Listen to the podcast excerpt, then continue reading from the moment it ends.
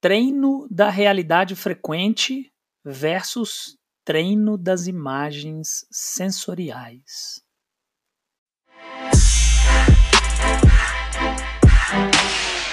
Opa, olá, seja muito bem-vindo. Esse é o Unto Gastronomia Criativa. Seja muito bem-vindo e seja muito bem-vinda. Eu sou Adriano Vilhena e estamos começando mais um podcast. É isso aí. Uma perguntinha, não, não foi pergunta, hein? Não foi pergunta. Uma questão posta. Foi uma questão posta. O treino da realidade frequente versus o treino das imagens sensoriais. Que que é isso, papai?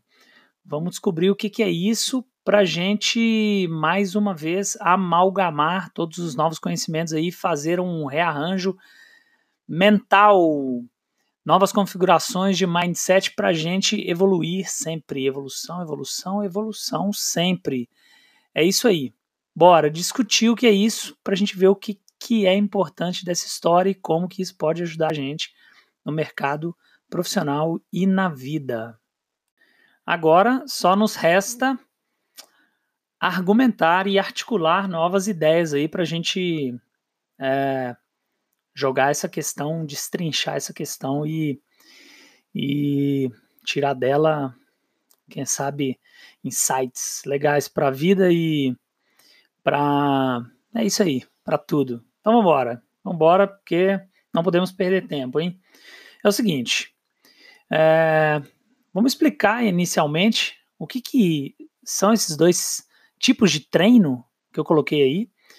É, o primeiro é o treino da realidade frequente e o segundo, treino das imagens sensoriais. Vamos falar um pouquinho disso. Então, é, bonito, não é? Bonito, bonito isso, né? Esses dois tipos de treino, cara, pô, puxa, poxa, tô treinando a realidade frequente, tal, outro, não, eu treino as imagens sensoriais, aquela coisa toda, mas o que significa isso, né? Vamos lá. O treino da realidade frequente, é, se você não sabe, é algo que você vem treinando a vida inteira. Como eu, o próprio nome diz, é o treino da realidade. Da realidade o quê? Da realidade que se repete, da realidade comum, da realidade do dia a dia. É, quando a gente vai é, colocar a palavra frequente e vai pegar o, o, significado ou sinônimos da palavra frequente, a gente vai ver que é algo que se faz constante, presente, assíduo, que se reproduz muita, muitas vezes, que se repete seguidamente, que é continuado. Mas espera aí, que treino é esse? É, existe um, um norte? Alguém falou que eu deveria treinar isso ou não? Quer dizer, que treino é esse, Adriano? É um treino que põe ênfase na aprendizagem de regras e na memorização de fatos. Vamos lá acessar as disciplinas da, da, da nossa época de escola para a gente ver se não faz sentido isso. Se a ênfase não era no aprendizado de regras e na memorização de fatos. Né? É, português, regras. Física, regras química, regras, matemática, regras, história, memorização de fatos, uh, geografia, algo também indo para isso. Enfim, obviamente que eu estou falando de um contexto geral, eu estou falando de, um, de, uma, de uma forma mais generalista. Eu sei que existem uma série de estudos né, pela sociologia que pleiteiam, que compreendem esse cenário e pleiteiam uma série de mudanças através de uma série de ferramentas. Então, não estou aqui dizendo que não existe escola que faz diferente. No entanto, estou dizendo que o treino da realidade frequente é o que a gente vivenciou na, desde a infância, adolescência até a idade adulta, e muitas vezes a gente continua é, colocando ênfase na, na, no aprendizado de regras e na valorização da memorização de questões, né? É, isso é o que a gente pratica diariamente. Já o treino das imagens sensoriais é algo que normalmente não é feito. É, normalmente não é praticado.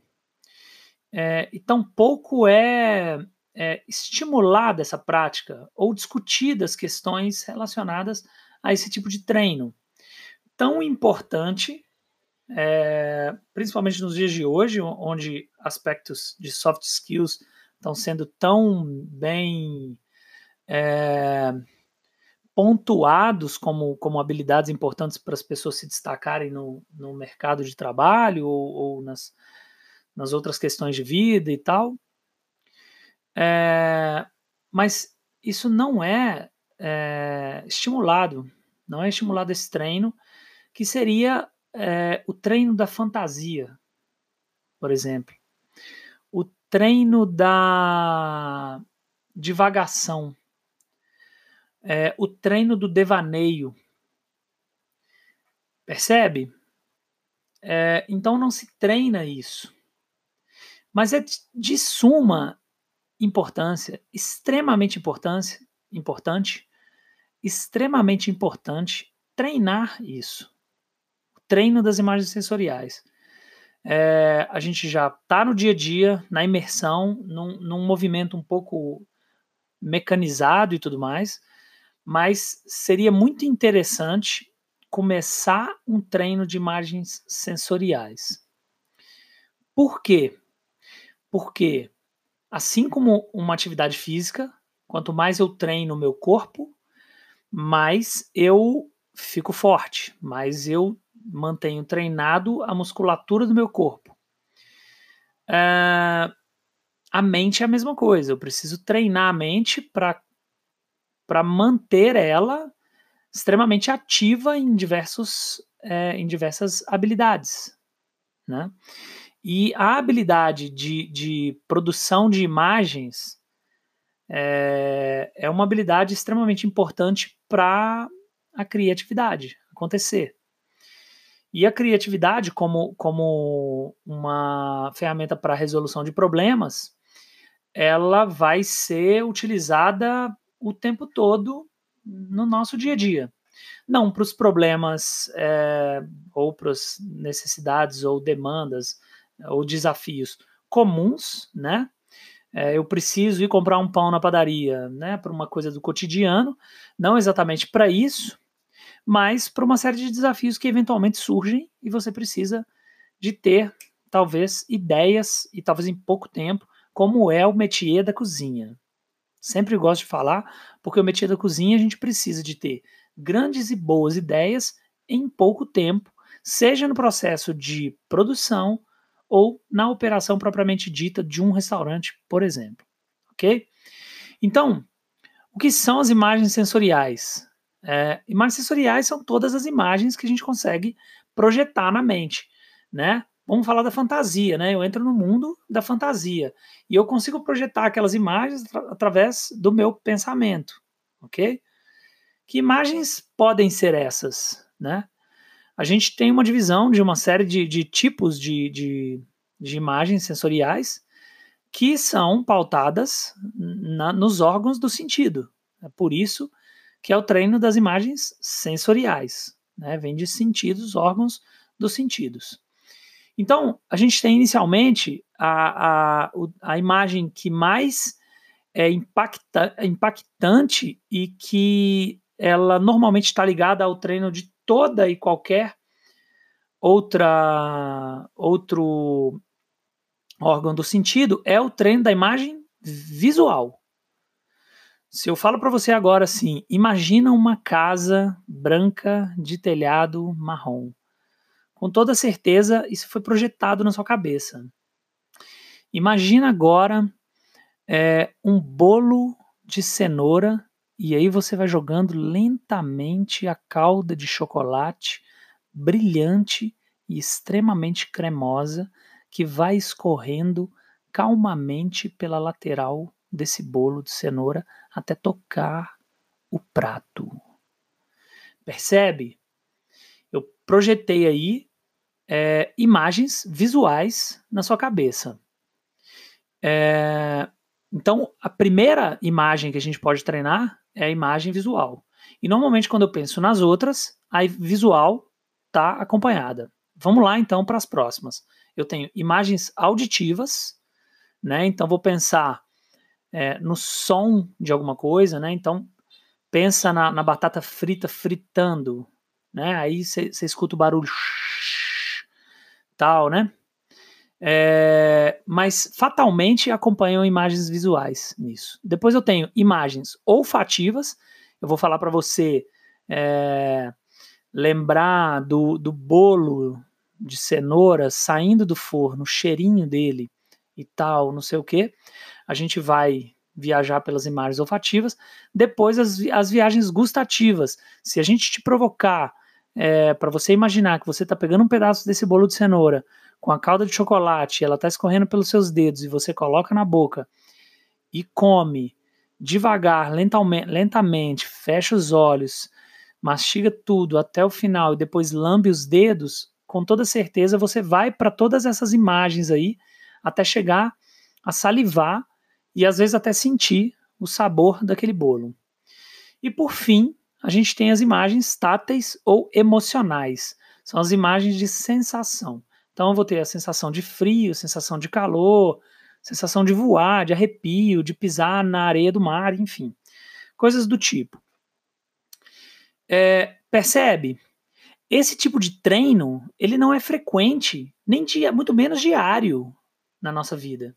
A gente não para 5, 10, 15 minutos para é, treinar imagens visuais, né? fechar os olhos, treinar imagens visuais por exemplo, dos, dos objetivos que eu quero atingir dentro da cozinha. A elaboração de um prato, a criação de um novo processo de cocção com a fusão de dois. É, a gente não para para pensar nesse sentido, então existe muito pouco treino das imagens sensoriais. E para que, que é importante? Porque um sujeito que tem é, uma facilidade de, de acessar e construir imagens na cabeça, imagens com, com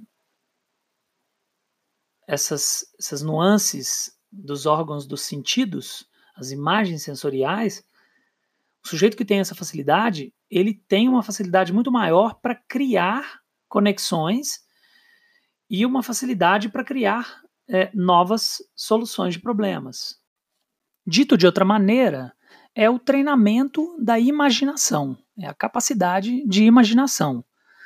É, o sujeito que tem maior imaginação, ele tem maior facilidade de projetar imagens sensoriais na mente, e isso vai levar ele a um, uma possibilidade maior de resolução de questões, de problemas. Obviamente, essas questões têm que ser colocadas em prática para ser resolvidas, de fato, né, para validar esse tipo de imaginação. Mas a gente está falando aqui é, do treinamento das imagens sensoriais. É, Para isso, eu gostaria de propor exercício.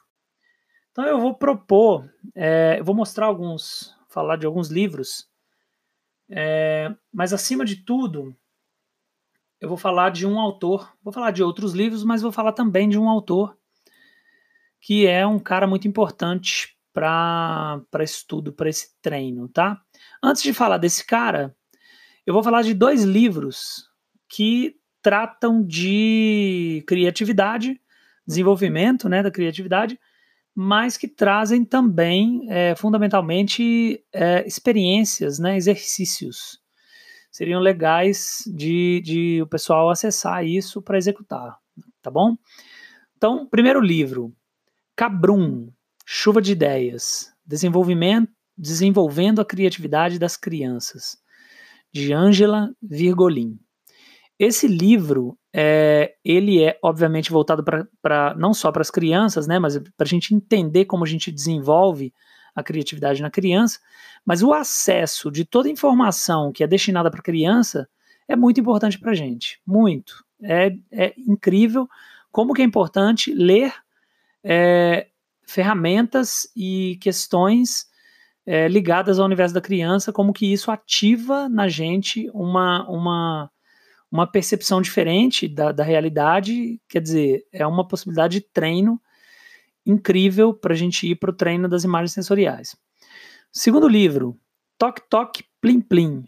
Lidando com as emoções, brincando com o pensamento através da criatividade. Também da Ângela Virgolin.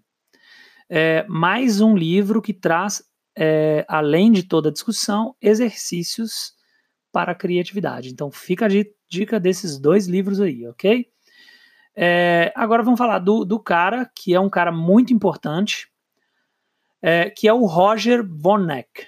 É, esse cara, eu vou falar de quatro livros desse cara. Esse cara é um cara que é, tem muitos livros sobre o estudo da criatividade. Ele criou uma série de brinquedos criativos é um cara que tem a, a vida profissional toda voltada para o estudo da criatividade e, e sua evolução, né? O primeiro livro que eu vou indicar dele é Um Toque na Cuca, Técnicas para quem quer ter mais criatividade na vida. Um livro de 1988, super legal, que vale a pena a leitura, é, porque de modo geral é, faz a gente acessar as imagens sensoriais de uma série de, de exemplos e atividades e que vão deixar a gente com toda certeza mais criativo na vida, como é a proposta do livro. O segundo livro do Roger Vonneck é Tenho uma ideia. Tenho uma ideia e como subtítulo Como ser mais criativo e ter seus melhores insights. Super legal também, porque vai trazer também a a continuação dessa discussão e tudo mais, já é um livro mais recente, de 2011. É, e depois eu tenho um livro, tem mais dois livros aqui. É, um Chute na Rotina. Esse livro é sensacional porque ele fala de é, perfis ou papéis que você tem que assumir na hora do processo criativo. Então, ele fala é, os quatro papéis essenciais do processo criativo. É sensacional. Ele fala do, do é, explorador, ele fala do artista, ele fala do juiz e ele fala do guerreiro. É, são quatro papéis que você pode encarnar, né? Entrar nesses papéis para você entender o processo criativo nessas quatro etapas. É, é fantástico, super interessante o livro.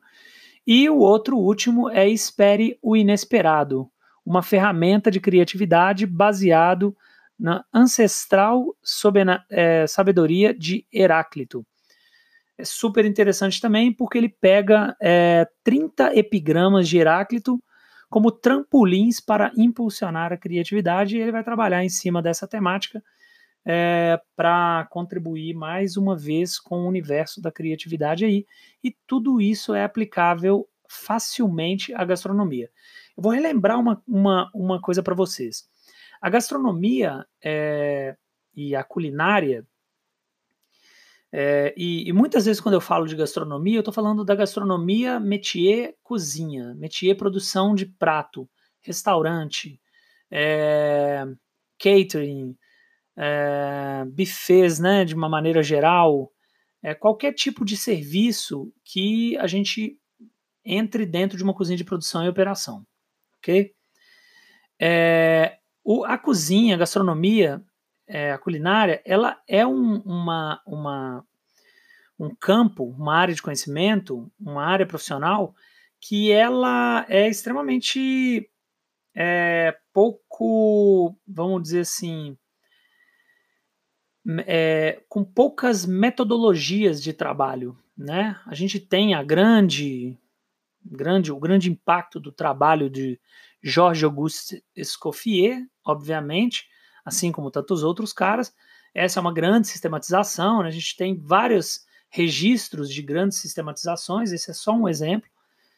Na cozinha, né, principalmente na europeia, mas a gente não tem ferramenta de trabalho, assim, processos criativos pré-definidos para gastronomia. Isso é muito curioso, né? Mas facilmente eu aplico todo esse, esse conceito que eu estou dizendo para vocês aqui na gastronomia. Isso é facilmente aplicável. É, dito isso, então, eu sugiro que a gente comece a fazer os exercícios dos treinos de imagens sensoriais. É, exercícios extremamente, extremamente importantes para a gente treinar as imagens sensoriais através da, da, da leitura dos livros e dos exercícios, para a gente conseguir resolver a maior, maior quantidade de problemas né, em menor tempo. É, e assim a gente fatalmente se posicionar na profissão. É, bônus track de hoje, mais uma, mais uma indicação de livro. Eu vou indicar para vocês aqui um livro que é um box, é, chama Exercícios de Criatividade. É, 50 desafios para a mente sair do lugar comum. É, são fichas e você pode tirar uma por dia. Vou tirar uma aqui. E, e para você estimular a sua criatividade. Bom, tirei uma aqui. É o seguinte: olhe para o céu e diga que figuras você observa nas nuvens, como quando era criança. Incrível como o resgate o resgate da criança se faz importante, o resgate do inexperiente se faz importante, né? Do não expert se faz importante em todo momento, né? É um exercício de, de, vamos dizer assim, é um exercício de, é, tá me fugindo a palavra, mas eu vou encontrar, né? É um exercício de não arrogância, exercício de não arrogância, né? Para a gente realmente se colocar num outro lugar e aprender, aprender, aprender, aprender cada vez mais. Esse é o grande objetivo da gente juntar, fazer a proposta do UNTO, que é juntar pilares para a gente conseguir crescer e evoluir é, emocionalmente, é, evolução técnica, evolução de retórica, para a gente ter uma evolução profissional incrível. Então é isso. O treino da realidade frequente, que é o nosso dia a dia, a coisa que a gente já faz, é o treino diário das tarefas diárias e o treino das imagens sensoriais, que é um negócio que a gente não faz e está faltando praticar para a gente ter um mindset muito diferente, muito diferenciado, se posicionar no mercado de uma forma incrível. Estou dizendo de transformação verdadeira. Vem comigo faz o exercício que vai dar certo. E para a produção deste podcast foi necessária a leitura de seis livros de criatividade, dois dias de estudo e algumas horas para correlação de ideias importantes. Assim que surge o novo e a proposta é essa. Um abraço e até a próxima.